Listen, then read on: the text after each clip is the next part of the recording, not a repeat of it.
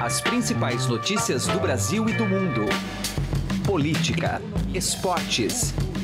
Informação com a credibilidade do maior jornal do país. Estadão Notícias.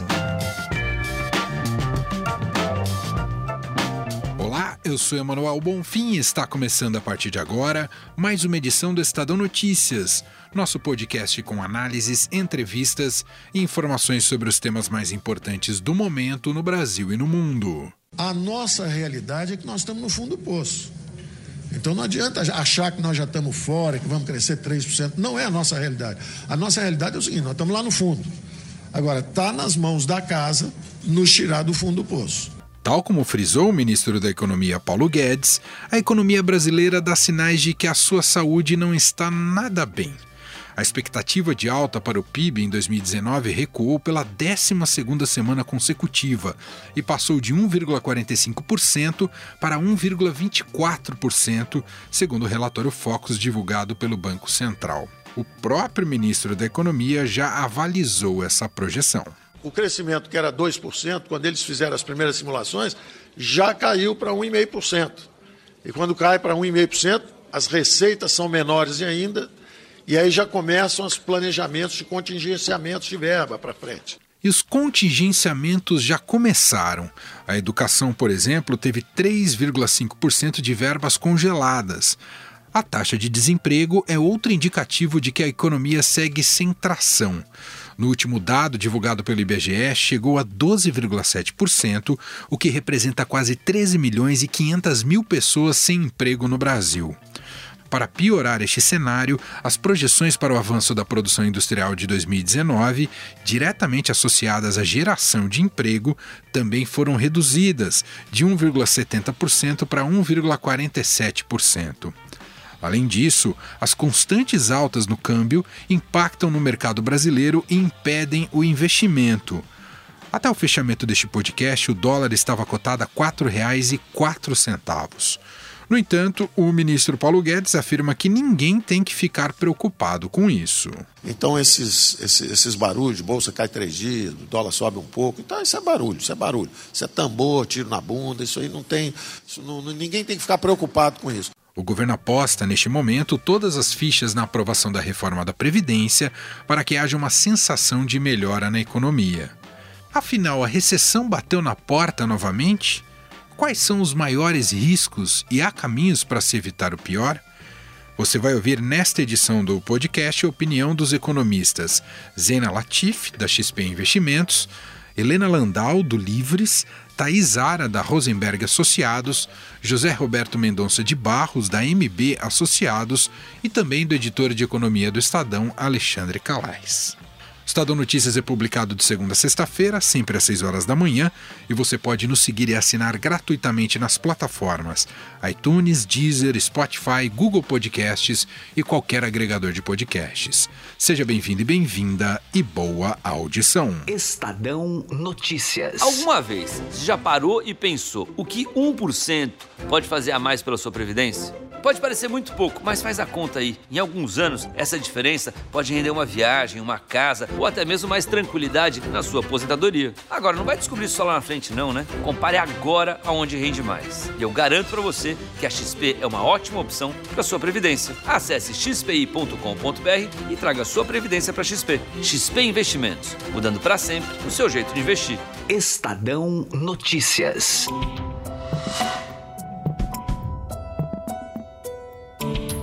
Abrimos o programa de hoje com a seguinte provocação: O quadro econômico do país está à beira de uma nova recessão? Pela definição, recessão é uma retração geral na atividade econômica por um período de tempo, com queda no nível da produção, aumento do desemprego, queda na renda familiar, redução da taxa de lucro, entre outros fatores. Reunimos na edição de hoje um time de grandes economistas que responderam a essa e outras questões.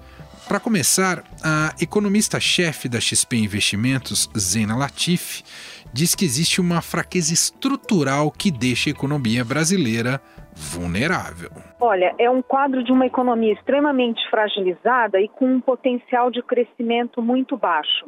Claro que recessão tem uma, uma, peculiaridade, você tem que ter realmente contração do PIB. Isso deve acontecer no primeiro trimestre, ao risco desse, desse movimento, infelizmente, não ficar ali contido no primeiro trimestre. Aí a gente vai falar de um quadro recessivo. Agora, qualquer que seja o nome, se a gente está num quadro, como disse o professor Pastore, de, de depressão, enfim, porque a economia está baixa, qualquer que seja é, é, o, o nome dado, o fato é assim, é que tem uma fraqueza estrutural e que deixa a nossa economia muito vulnerável a acidentes de percurso, né? quer dizer, porque cresce pouco ou porque está praticamente estagnada, enfim, qualquer qualquer choque, qualquer qualquer acidente de percurso joga a economia num quadro de fato recessivo, né? na definição aí de encolhimento é, do PIB.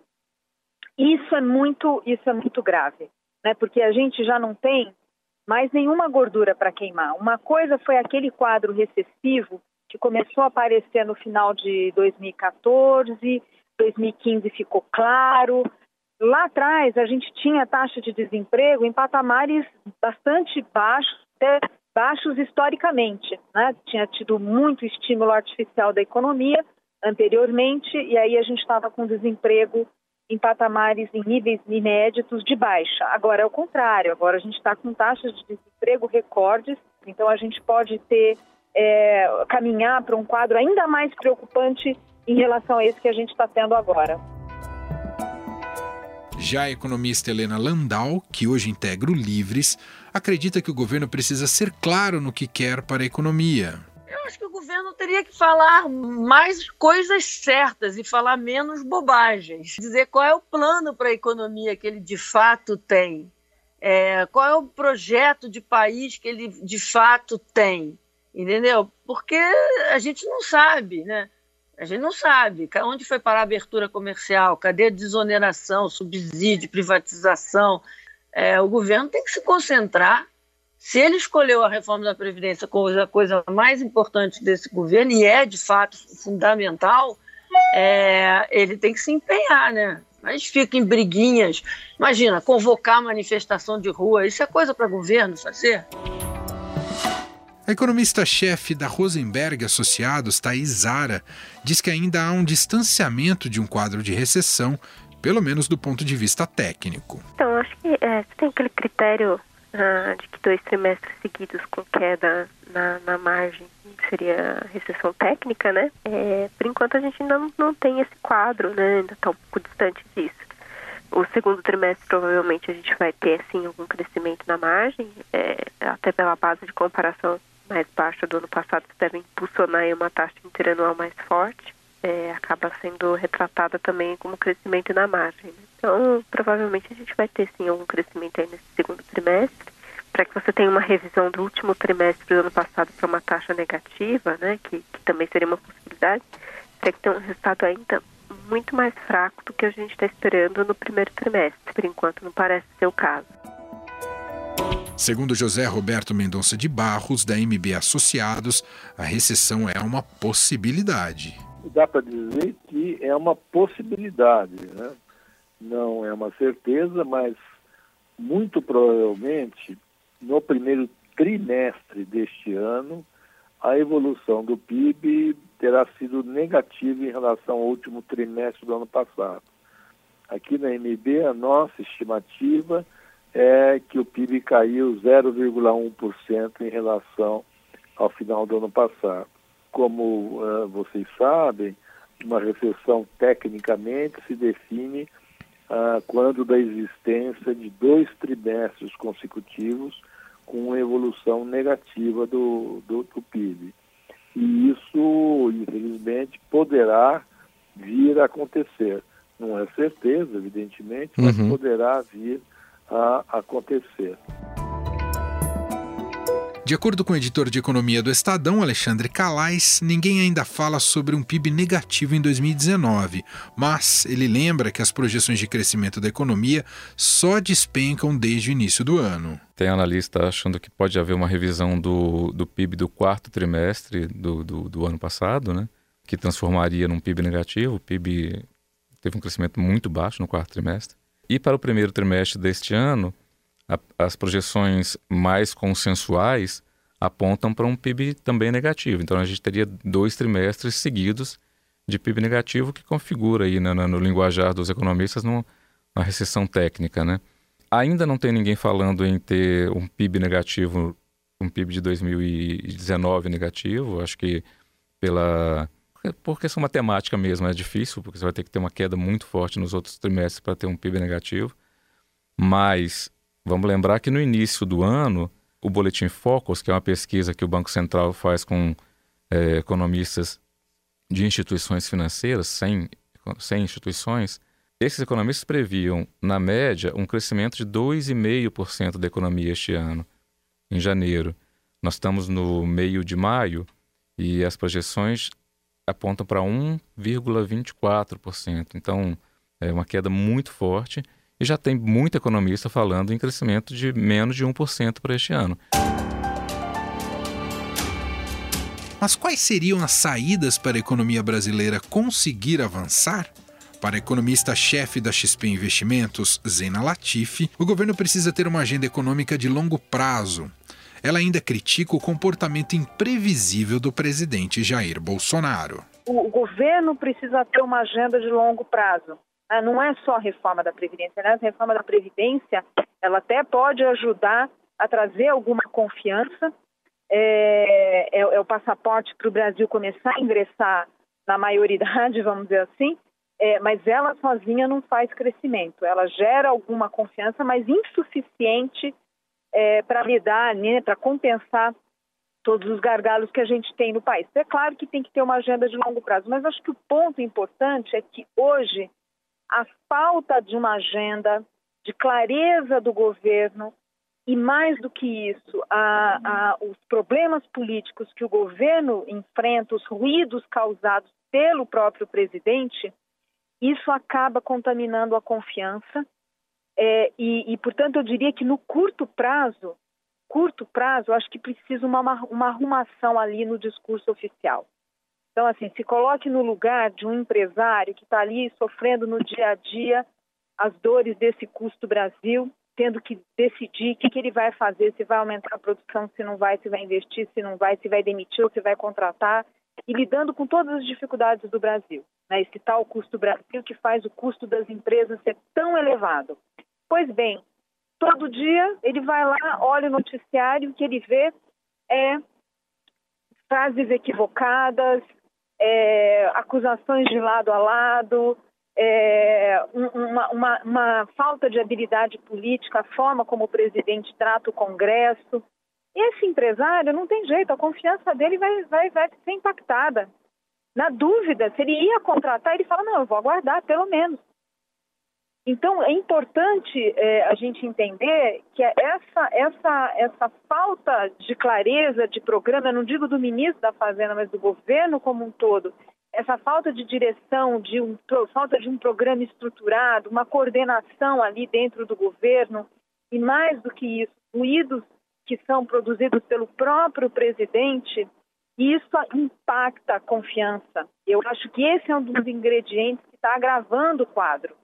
Né? O empresário que eu vejo é existe uma, um, um quadro de apreensão. Então, eu, eu diria que no curto prazo, precisamos aqui uma arrumação do governo. Essa é a economista-chefe da XP Investimentos, Zena Latifi.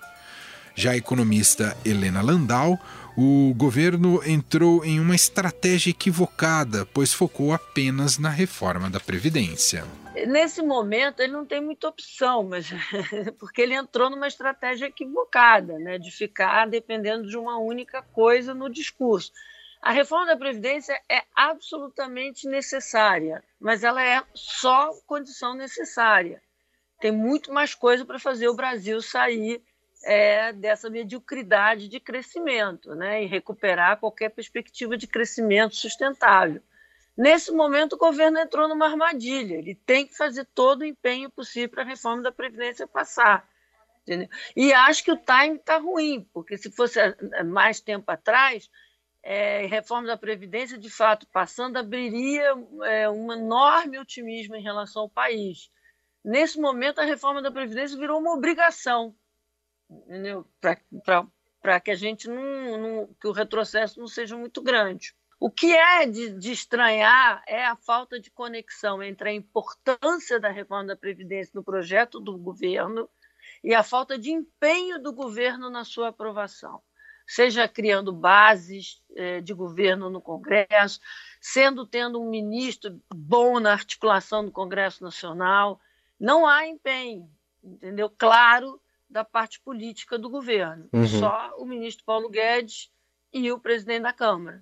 Acho que falta uma sensação de para onde é que o assim para os investidores internacionais, investidores nacionais, o que for, a sensação assim de que de que há um programa de governo, que há um plano de governo, entendeu? O Bolsonaro ele só se, se empenha na pauta conservadora, ele não se empenha em outra coisa todo o empenho dele é em brigar nas mídias e, a, e fazer coisas na pauta conservadora. Seria ideal que a gente visse do presidente da República um empenho na, na pauta econômica, que ele não tem. Ouvimos a análise da economista Helena Landau. Para Thais Ara, economista-chefe da Rosenberg Associados, o governo precisa diminuir as incertezas para melhorar a situação do câmbio. Toda vez que você tem uma piora ali da percepção da relação entre executivo e legislativo, né, todas essas dificuldades ali que a gente está tendo na articulação política, isso cria um clima de incerteza e é claro que acaba tendo reflexo também no, no câmbio, né. Esses movimentos mais recentes têm um componente externo relevante, claro, mas também também é, tem uma parte aí que se atribui a, a essas dificuldades do quadro político. É, então, se a gente conseguir progredir ali direção ao apaziguamento das relações, isso tende também a acabar se refletindo no câmbio.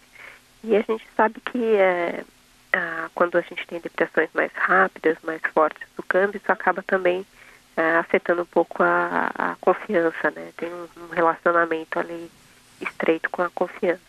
A, a, essa redução das incertezas, né, a melhora da confiança, ela passa pela por uma agenda mais ampla, né, além da própria reforma da Previdência. Né? Então, a própria reforma tributária, as medidas microeconômicas que estão sendo tentadas aí nessa agenda que o Paulo Guedes trouxe, né, com uhum. aquela MP da liberdade econômica, são todas medidas que têm um efeito é, bastante benigno sobre a economia, mas que pode demorar um pouquinho mais. Né? Então, é, no curto prazo, isso tenderia a gerar efeitos quanto mais é, conseguir, de fato, melhorar as condições financeiras e, ao mesmo tempo, é, incentivar ali a confiança. Essa foi Thais Ara, economista-chefe da Rosenberg Associados. Segundo o economista José Roberto Mendonça de Barros, da MB Associados, a melhoria passa por fatores como a relação com o Congresso e a redução de juros por parte do Banco Central. A coisa mais, mais, uh, mais relevante seria primeiro, uma melhora no relacionamento do executivo com o Congresso, uma certa pacificação né, seria desejável, porque essa, esse, esse tumulto nesta arena naturalmente torna todos os observadores e agentes mais cautelosos, né? mais essa é uma primeira, essa é uma primeira coisa.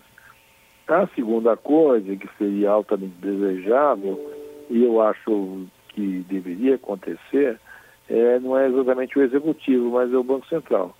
Né? Acho que faz todo sentido nós uh, uh, podemos dizer que estamos numa situação em que uma redução de juros seria altamente desejável. Essa fraqueza da economia sugere né, que uh, os juros estão muito altos. Como a inflação continua muito tranquila, no linguajar dos economistas, ela está ancorada, né, seria perfeitamente factível que o Banco Central reduzisse os juros.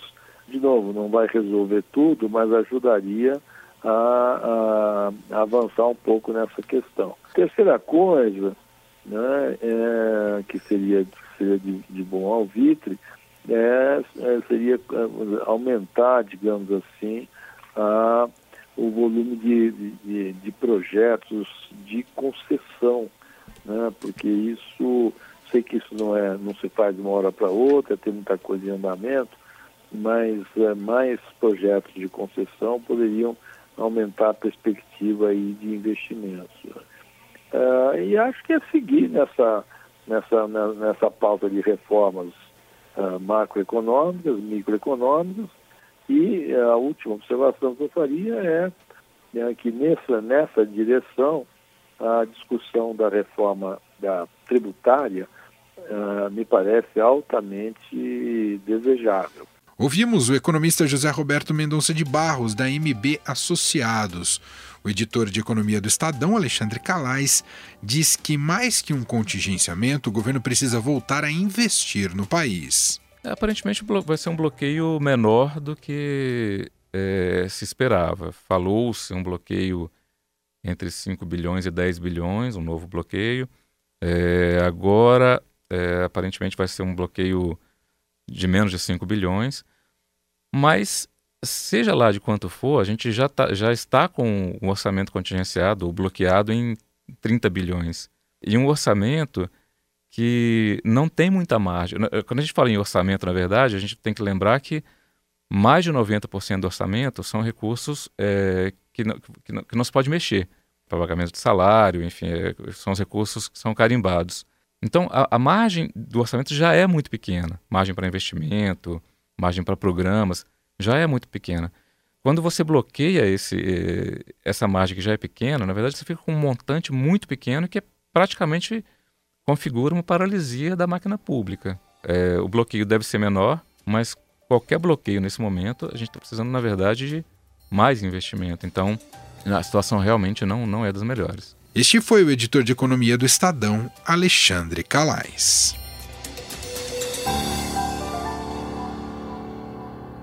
Estadão Notícias. Direto ao assunto. Com José Neumann e Pinto.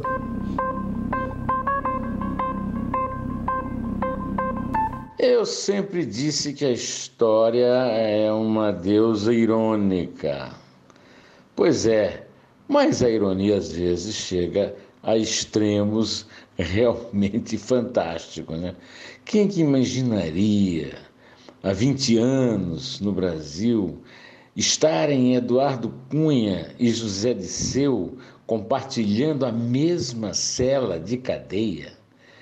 José Disseu tinha sido o guerreiro do povo, o líder estudantil, o chefe de grupo guerrilheiro de esquerda, e o Eduardo Cunha o ratinho da política, aquele que passou pelos cargos burocráticos dos governos e depois ambos se encontram na glória da fortuna total feita com propinas e outras vantagens.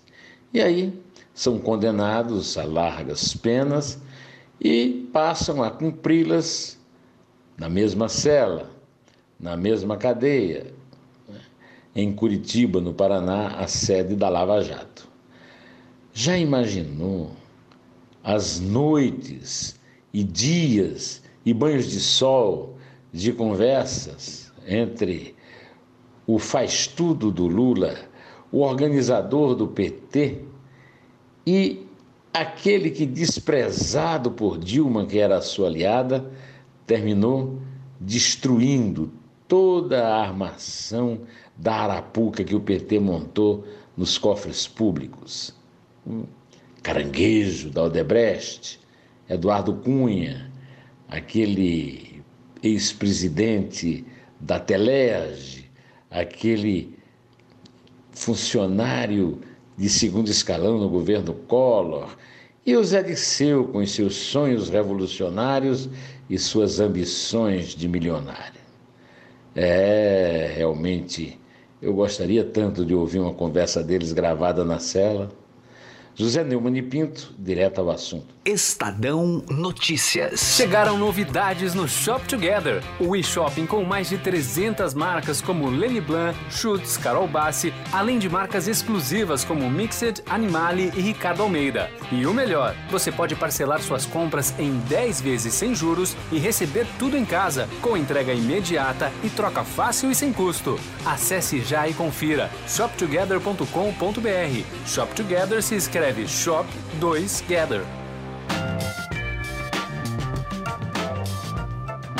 O Estadão Notícias desta quarta-feira vai ficando por aqui. Contou com a apresentação minha, Emanuel Bonfim, produção e roteiro de Gustavo Lopes e montagem de Nelson Volter. O diretor de jornalismo do Grupo Estado é João Fábio Caminoto. Para mandar o seu comentário e sugestão para a gente, o e-mail é podcast@estadão.com. Um abraço para você e até mais. Estadão Notícias.